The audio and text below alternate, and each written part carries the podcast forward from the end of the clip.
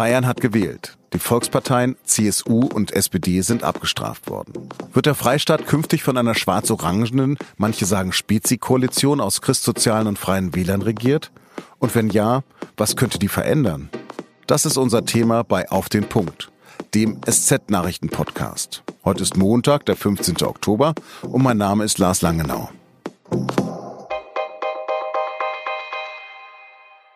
Nach der Wahl herrscht Ernüchterung in Bayern. Die CSU und SPD verlieren jeweils mehr als 10 Prozent. Wir haben zum Teil ein schmerzhaftes Ergebnis erzielt. Und wir nehmen das Ergebnis auch an, auch mit Demut. Und wir werden aus dem Ergebnis auch äh, Lehren ziehen müssen. Wir müssen es genau analysieren. Aber eines steht auch fest. Gegen mancher Prognosen, gegen mancher Diskussionen, mancher Kommentare. Die CSU ist äh, nicht nur stärkste Partei wieder geworden, sie hat auch den klaren Regierungsauftrag erhalten.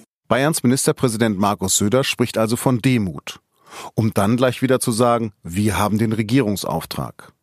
Nur, dass er jetzt eben einen Partner braucht. Vielleicht die Freien Wähler mit ihrem Parteichef Hubert Aiwanger? Also wir sind sehr glücklich über dieses Ergebnis und sind überzeugt, wir sind jetzt dann dabei. Söder wird wohl auf uns zugehen, ihm bleibt nichts anderes übrig. Wir haben die Themen und wir haben die Mehrheit gemeinsam, das muss klappen. Die Freien Wähler überzeugen schon seit Jahren viele ehemalige CSU-Wähler. Vor zehn Jahren zogen sie zum ersten Mal in den Landtag ein. Und jetzt beansprucht Aiwanger gleich schon mal drei große Ministerien oder fünf kleinere. Nicht so konkret ist ein anderer möglicher Koalitionspartner der CSU. Die Grünen wollen sich auf keinen Fall einen Unterbietungswettbewerb mit den freien Wählern liefern. Trotzdem feiern sie, obwohl sie kaum mitregieren werden. Ähnlich wie die AfD, die inzwischen in den 15. Landtag eingezogen ist. Und die SPD, die ist am Sonntag pulverisiert worden. Die alte Arbeiterpartei kommt auf nur noch 9,7 Prozent. Über die Wahlergebnisse spreche ich jetzt mit Sebastian Beck. Er ist Ressortleiter des Bayern-Teils der SZ und nennt sich bei Twitter Bayernforscher. Herr Beck, als selbsternannter Ethnologe für bayerische Volksstämme wird der Freistaat jetzt ein ganz normaler Teil Deutschlands? Insofern ist ein Stück Normalität eingekehrt, weil die CSU die absolute Mehrheit verloren hat. Andererseits ist die CSU immer noch stärker als die äh, Union in anderen Bundesländern. Wenn man es vergleicht, zum Beispiel mit einem Unfall von einem Motorradfahrer, der in den Acker fährt, äh, dann kann man sagen, na ja, er hat Glück gehabt, er hat sich nur das Bein verstaucht, aber er hat sich nichts gebrochen. Also die CSU, finde ich, hat immer noch die Chance auf ein Comeback bei der nächsten Landtagswahl. Jetzt ist die CSU aber angewiesen auf eine Koalition. Höchstwahrscheinlich werden es die Freien Wähler sein, die sich da schon anbieten. Was sind das eigentlich für Leute? Ist das nur die CSU Light? Die äh, Freien Wähler stehen der CSU politisch ziemlich nah. Ich würde sie irgendwie verorten zwischen CSU und SPD. Die Freien Wähler sind im Prinzip bisher immer in Erscheinung getreten als reine Landpartei. Sie haben die Kommunen vertreten hier im, im Landtag. Andererseits äh, haben sie jetzt auch versucht zu punkten beim städtischen Klientel mit der Forderung nach kostenlosen Kitas. Aiwanger hat ja schon deutlich gemacht, dass er eher äh, der Meinung ist, dass die CSU das ein oder andere Großprojekt äh, begraben soll. Das heißt dritte Startbahn? Allen voran geht es um die dritte Startbahn, die ist mit den Freien Wählern nicht zu machen. Es wird sicher nochmal Streit geben um die geplanten äh, Stromtrassen, die den Strom von Norden nach Süden transportieren äh, sollen. Das ist äh, auch so ein Projekt, gegen das die Freien Wähler sind. Innere Sicherheit, Polizeigesetz, wird das so durchgehen mit denen? Da glaube ich, gibt es keine großen Unterschiede zwischen der CSU und den Freien Wählern. Das wird meiner Ansicht nach kein äh, Streitpunkt werden. In der Flüchtlingspolitik haben die sich sehr zurückgehalten. War das strategisch? Hubert Aiwanger hat ja zwischendrin versucht, dass er die Freien Wähler so als Art weißblaue AfD-Alternative aufbaut. Das hat er aber dann zum Glück sein lassen, auch deshalb, weil es Protest gegeben hat an der Basis der Freien Wähler. Man muss sich ja vorstellen, die Basis besteht ja äh, zum Großteil aus Kommunalpolitikern, die sind zutiefst bürgerlich und sind da verwurzelt in den Kommunen. Die haben keine Lust, dass sie irgendwie so, so einen Rechtsaußenkurs fahren. Also im Prinzip sind die Freien Wähler eine sehr gemäßigte äh, Partei. Sie sind nicht weit entfernt politisch von der CSU und aus der Sicht der CSU ist es natürlich bequem, mit den Freien Wählern zu koalieren. Der CSU-Vorstand hat sich am Montag gleich für Söder ausgesprochen als Ministerpräsident, dass er es bleiben wird. Muss sich da gar nichts ändern in dieser Partei? Also der Söder hat unverschämtes Glück gehabt. Ja. Also das Ergebnis ist schlecht, aber es ist nicht so schlecht, sagen wir mal, dass er jetzt in, in Frage gestellt wird. Natürlich hat dieses starke Ergebnis der Grünen auch auf die CSU Eindruck gemacht. Ich schätze mal, dass sich die CSU in den nächsten Wochen und Monaten Gedanken machen muss darüber, wie sie äh, das städtische Publikum stärker ansprechen möchte.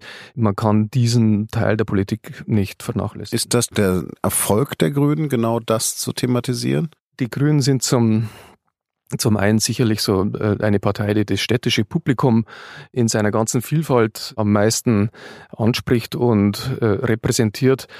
Die Grünen sind auch sowas wie, finde ich jedenfalls, ein bisschen im Moment eine Lifestyle-Partei. Man weiß nicht, äh, ob die überbewertet sind zurzeit wie eine spekulative Aktie und wieder zusammenfallen in ein paar Jahren.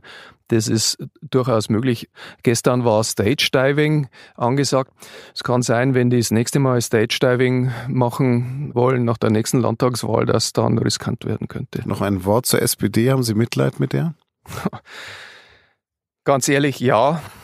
Also gestern Abend haben sie mir fast ein bisschen leid getan zum ersten Mal. Normalerweise habe ich kein Mitleid mit Politikern oder politischen Parteien, das gehört eigentlich zum Geschäft.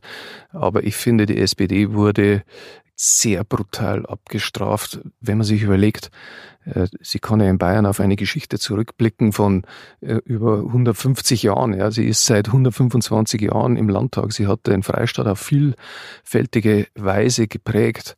Und dass man dann hinten einstellig einsortiert wird, das ist schon ernüchternd. Aber die SPD hat schon im Wahlkampf so deprimiert gewirkt. Äh, und auf der anderen Seite waren diese hyperaktiven Grünen. Aber die SPD ist meiner Meinung nach deutlich unter Wert verkauft worden. Wird das Ergebnis Auswirkungen haben auf die Regierung in Berlin? Mit Sicherheit. Ich möchte fast wetten, dass Bundeskanzlerin Angela Merkel dieses Jahr politisch nicht übersteht. Bei der Hessenwahl, es gibt ja jetzt schon Stimmen aus der SPD, die sagen, wie lange wollen wir hier eigentlich noch mitkoalieren im Bund, bis wir irgendwann unter fünf Prozent sind oder was? Also ich glaube, dass diese Koalition äh, jetzt am Ende angelangt ist. Vielen Dank, Sebastian Beck. Gerne. Und am Mittwoch wird es zur ersten Sondierung in Bayern kommen. Und jetzt noch drei Meldungen, die am Montag wichtig sind. Spezialkräfte der Polizei haben eine Geiselnahme am Kölner Hauptbahnhof beendet. Etwa zwei Stunden lang hatte sich dort ein Mann mit einer Frau als Geisel in einer Apotheke verschanzt. Sie wurde leicht verletzt. Der Täter wurde im Zuge der Polizeiaktion schwer verwundet. Sein Motiv ist noch unklar. Die Geiselnahme hatte für einen Großeinsatz der Polizei gesorgt. Der Hauptbahnhof wurde geräumt und am Nachmittag stand nahezu der komplette Bahnverkehr rund um Köln still. Im Dieselskandal haben Ermittler Geschäftsräume von Opel durchsucht, in Rüsselsheim und Kaiserslautern. Laut dem Landeskriminalamt Hessen geht es dabei um 95 Dieselfahrzeuge der Modelle Insignia, Zafira und Cascada. Die sind möglicherweise mit unzulässiger Software bestückt. Opel weist das zurück. Hamburg schiebt Munir al-Motassadek nach Marokko ab. Er ist ein Helfer der Terrorzelle, die den Anschlag auf das World Trade Center in New York am 11. September 2001 verübt hat. Er war wegen Beihilfe zum Mord in mehr als 3000 Fällen und der Mitgliedschaft in einer terroristischen Vereinigung verurteilt worden. Nach fast 15 Jahren in Haft wird er nun nach Casablanca überstellt.